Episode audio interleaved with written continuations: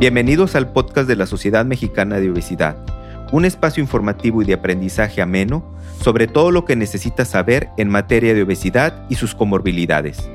Todo con el fin de mejorar la calidad de vida de nuestros pacientes. Yo soy el doctor Ricardo Luna, presidente honorario y director ejecutivo de SMO, y seré su anfitrión en este programa. Comenzamos.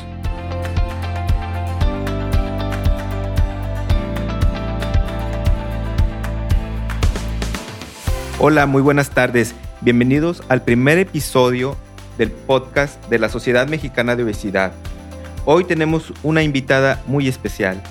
Ella es la licenciada Tania Cárdenas. Cuenta con una licenciatura en Nutrición y Ciencia de los Alimentos por la Universidad Iberoamericana. También cuenta con un posgrado en abordaje psicológico de la obesidad por el Colegio Mexicano de Cirugía y Enfermedades Metabólicas Está certificada por el Colegio Mexicano de Nutriólogos y cuenta con una certificación en prescripción del ejercicio por el Exercise is Medicine y ha participado como profesora en la ciudad de Monterrey, Nuevo León, en el programa Scope School México. Hoy vamos a hablar de las raíces profundas de la obesidad. Bienvenida, licenciada, ¿cómo estás? Muy bien, muy contenta. Muchas gracias por esta invitación, entusiasmada para platicar de este tema. Gracias por aceptar la invitación y pues vamos a entrar de lleno al tema. Una, una de las cosas que, que pues hemos visto y avanzado en la ciencia de la obesidad es que se está diciendo mucho que la obesidad es una enfermedad. Tania, ¿por qué, ¿por qué la obesidad es una enfermedad? ¿Por qué los doctores lo comentan a nivel científico de que la obesidad es una enfermedad?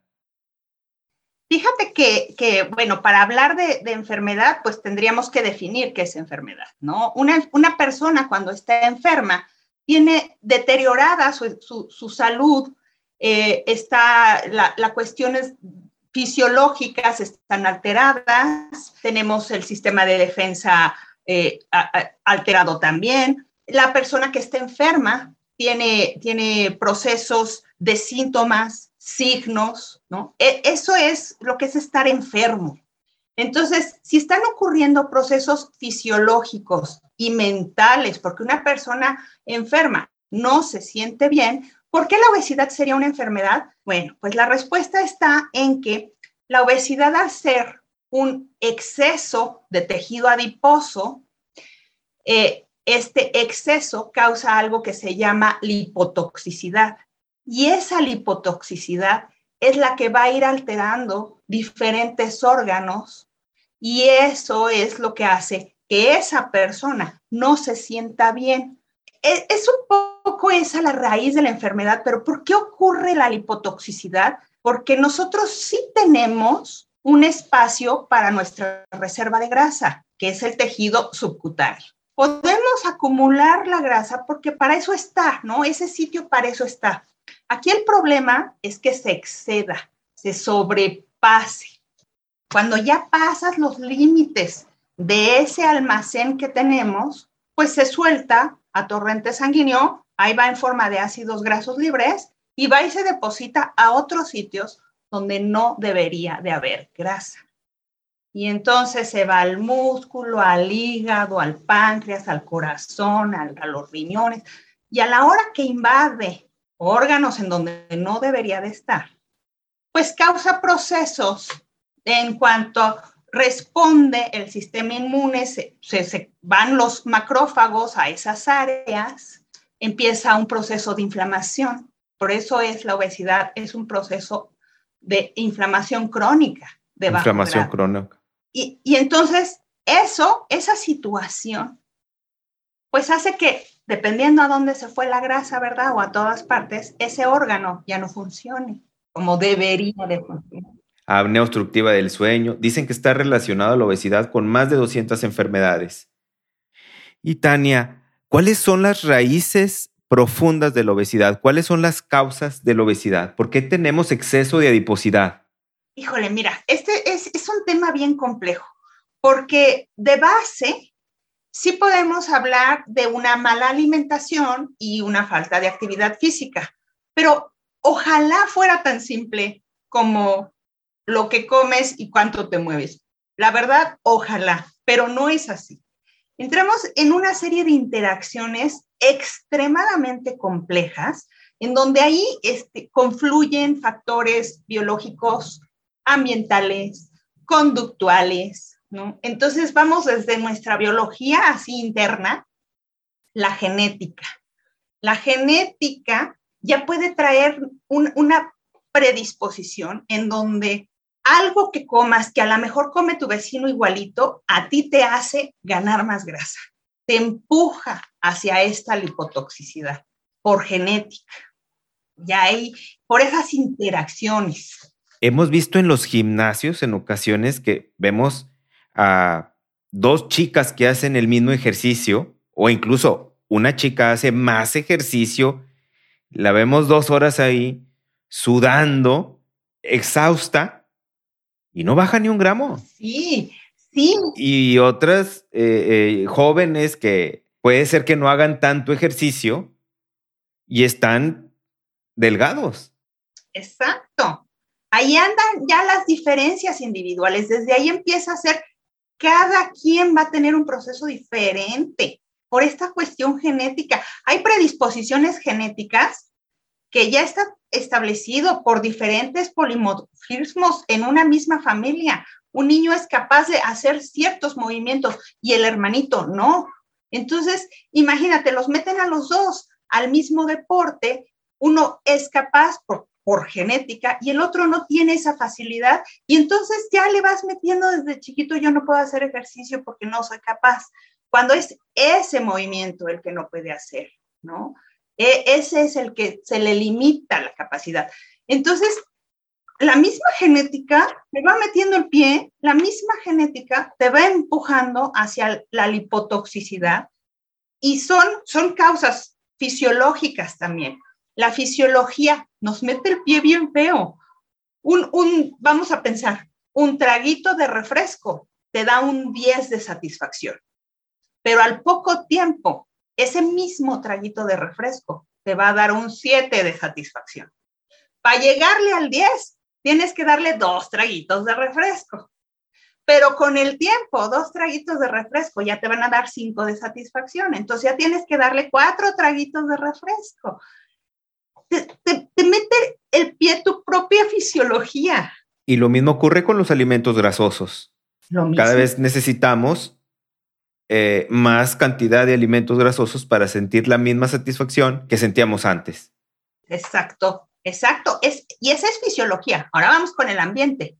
El ambiente se ha encargado, ¿verdad?, de hacer alimentos ultraprocesados con una hiperpalatabilidad impresionante, que lo único que hacen es que te empujan el sentido del gusto a que ya no era tantita azúcar ni tantita grasa, eh, ahora es un cachote y, y, ahí va nuestro sistema de recompensa, a ir queriendo cada vez más, cada vez más, unido a que por un peso te doy este, papas y refresco grande, este, unido a que son productos accesibles, vayas a donde vayas, vas a encontrarlos por todas partes. Entonces...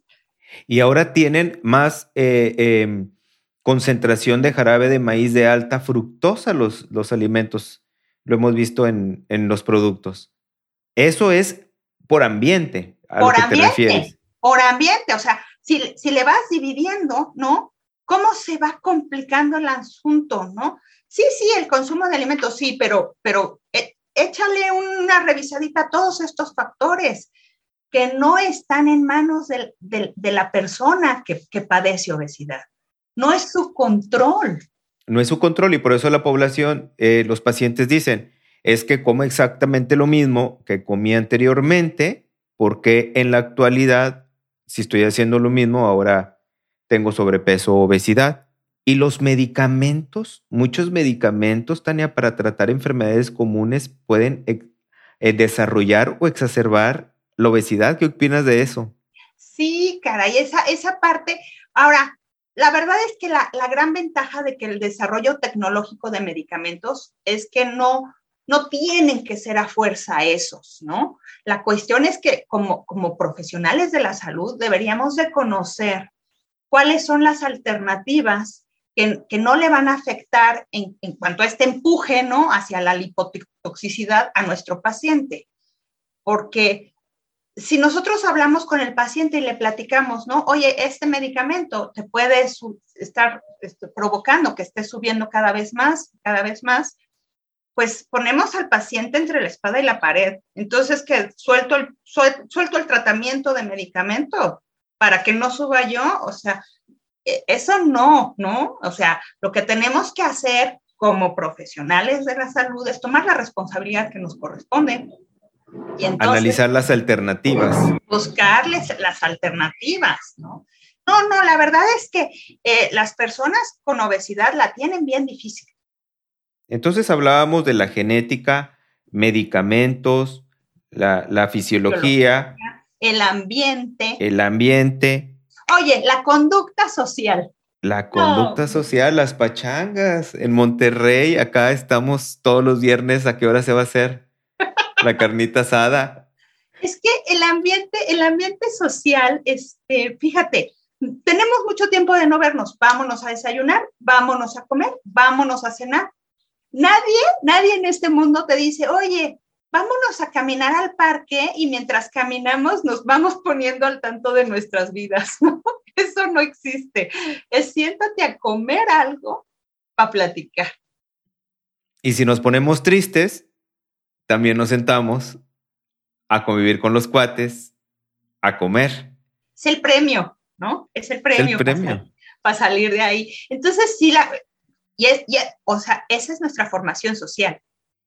No, no, esa no la podemos cambiar. Y las enfermedades, Tania, muchas enfermedades pueden también causar sobrepeso o obesidad. Pudiera ser el hipotiroidismo. Que, que, te empuja todavía más, ¿no? El hipotiroidismo y te empuja a, Y luego, eso que dices, pues estoy tomando ahora sí que todo el control, jalando todos los hilos y, y faltaba revisar esa tiroides de cómo andaba, ¿no? Y, y es, ¿sabes qué? Otra vez, los profesionales de la salud, que a la hora de hacer una historia clínica, que si tú hubieras preguntado por, por síntomas, por, por signos, a lo mejor te hubiera entrado la idea de, a ver, esa tiroides, ¿cómo anda, no? Y entonces abrir todos esos canales de opciones que pudieran ocurrir, porque como esto es tan, se, se bifurca por tantas y tantas este, caminitos diferentes, que lo que habría que hacer es pues explorarlos todos en cada persona. Sí, definitivamente. Y sobre todo para reconocer que la obesidad es una enfermedad que tiene diferentes raíces, causas raíces que pudieran estar interviniendo en su desarrollo. Y, y en, en, este, en, entendido que es, eh, es una enfermedad por sí misma, que tiene diferentes causas raíces, en México los profesionales de la salud, Tania, ¿Reconocemos esto o culpamos al paciente por tener obesidad? Híjole, mira, tampoco podemos decir que todos los profesionales de la salud caen en un lado o caen en otro, pero estamos divididos. ¿eh? Deberíamos de estar más, más centrados, más unidos y más uniformes con el criterio. Sí estamos divididos porque sí hay profesionales de la salud que de entrada la culpa es del paciente. No, aquí no hay ningún otro culpable más que el paciente por su, por su cuestión de cuánto come y cuánto se mueve. Así, lo, lo, lo quieren minimizar, así como si fuera tan pequeñito, ¿no? Como si fuera tan simple cuando sabemos que es algo eh, muy complejo, la enfermedad de la obesidad. Así es.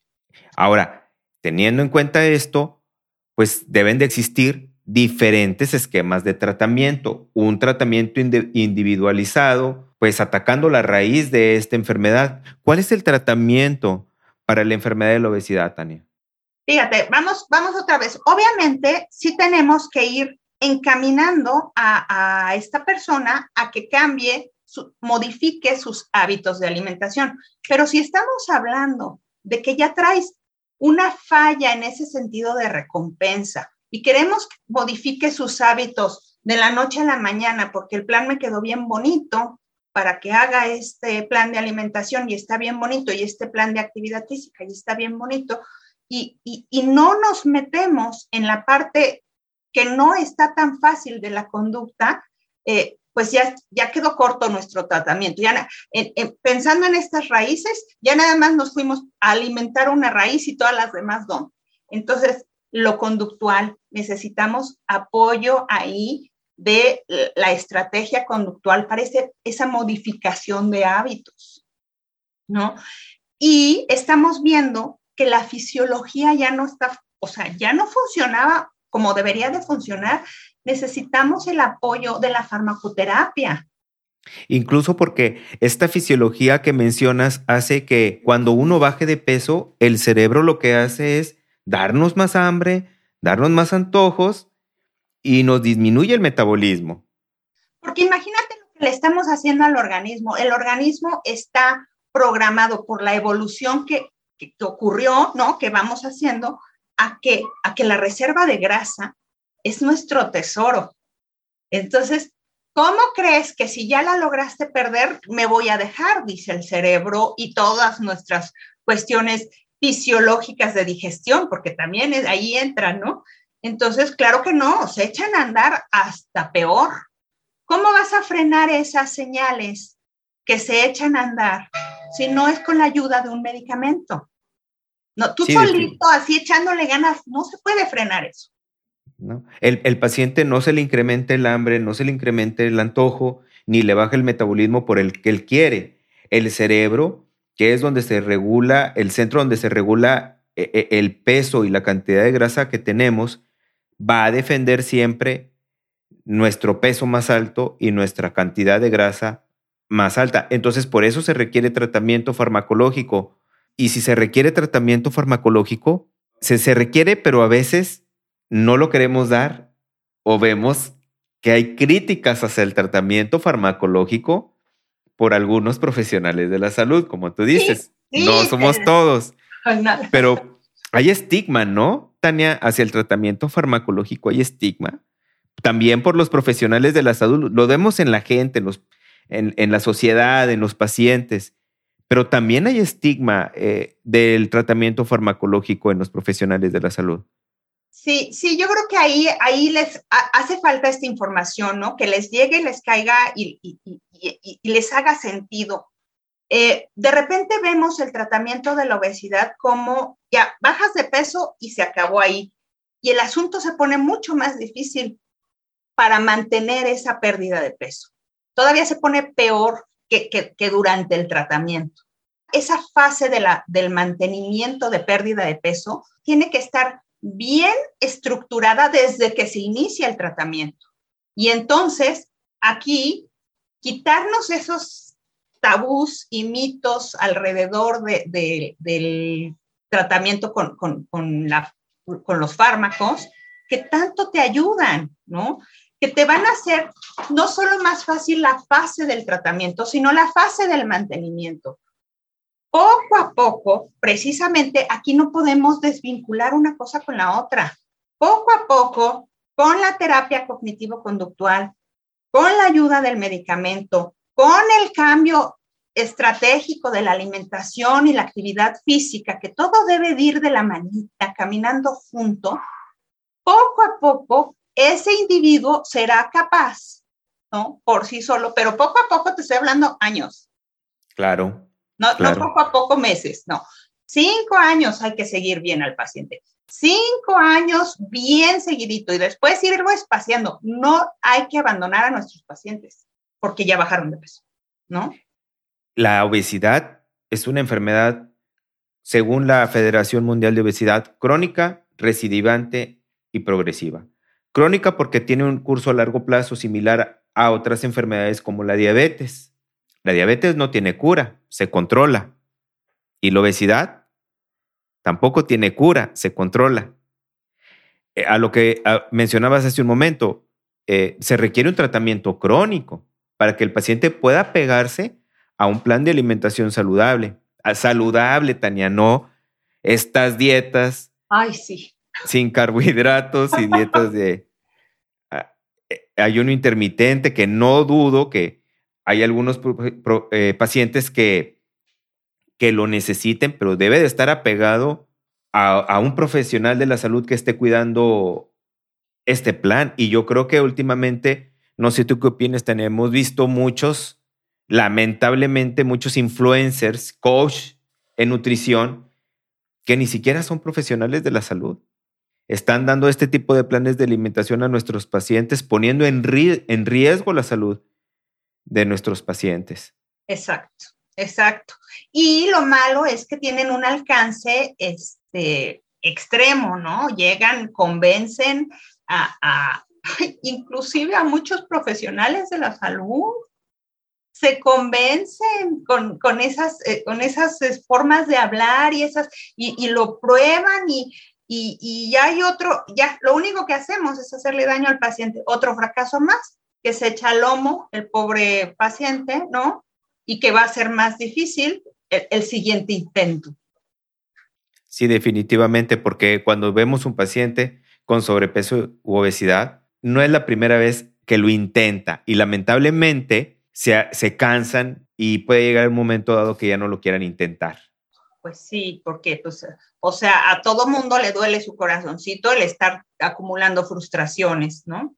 Ok, entonces, pues debemos de dejar de lado, ¿no? Para el tratamiento de la obesidad, de lado el, de lado el estigma, una dieta saludable, moderadamente hipocalórica, eh, tratamiento farmacológico cuando sea necesario, terapia cognitivo-conductual cuando sea necesario, actividad física mm, eh, eh, cuando se pueda, porque no vamos a poner un paciente de de recién ingreso probablemente hacer ejercicio cuando puede complicar su salud, me imagino, ¿no? Exacto, exacto. Todo va de acuerdo a la persona que estamos viendo, ¿no? Incluso este, hay personas que están eh, corriendo tanto eh, peligro su vida que, que la estrategia inicial tendría que ser una cirugía.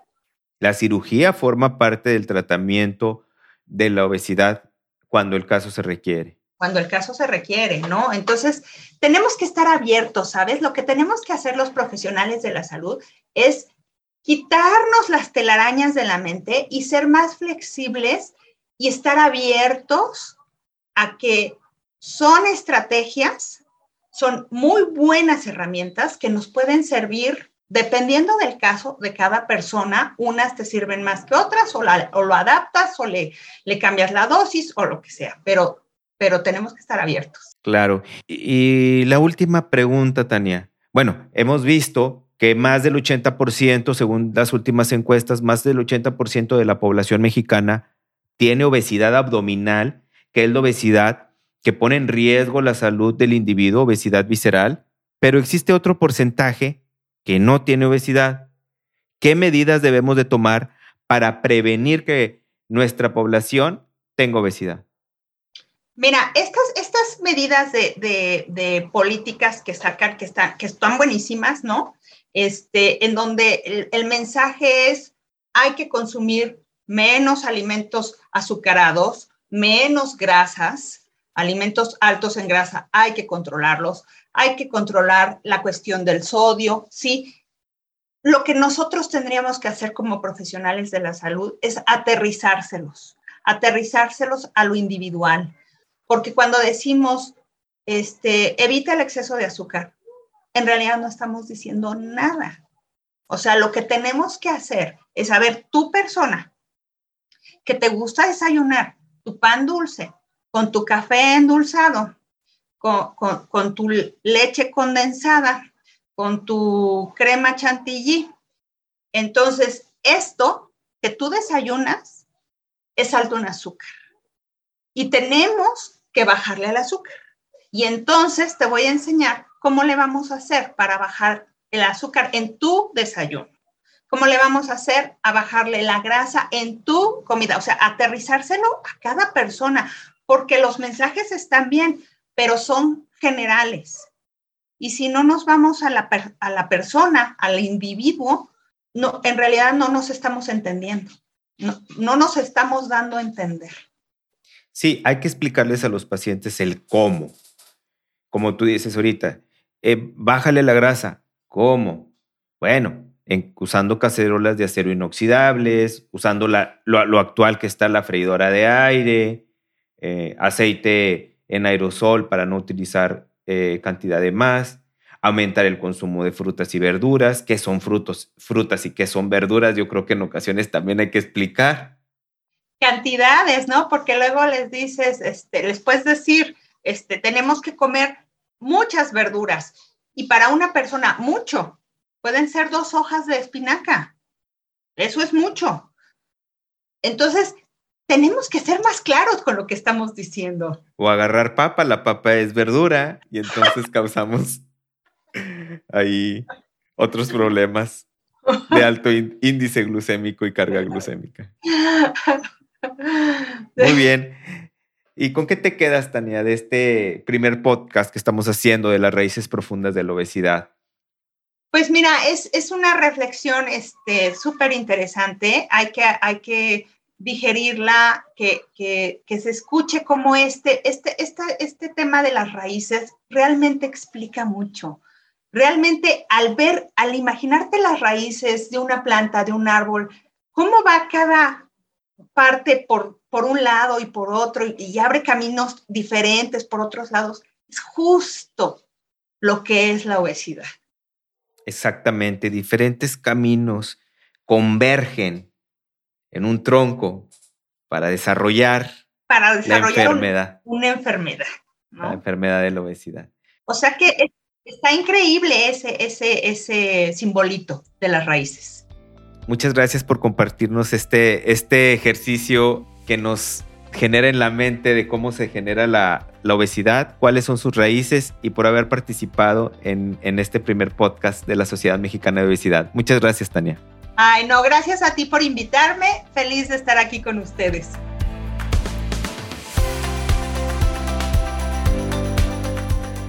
Muchas gracias por habernos escuchado. Los invito a inscribirse como miembros asociados SMO y formar parte del grupo de profesionales de la salud del más alto nivel académico en materia de obesidad en México. Para conocer los beneficios, envíenos un correo a smobesidad.gmail.com. Nos vemos en el siguiente episodio.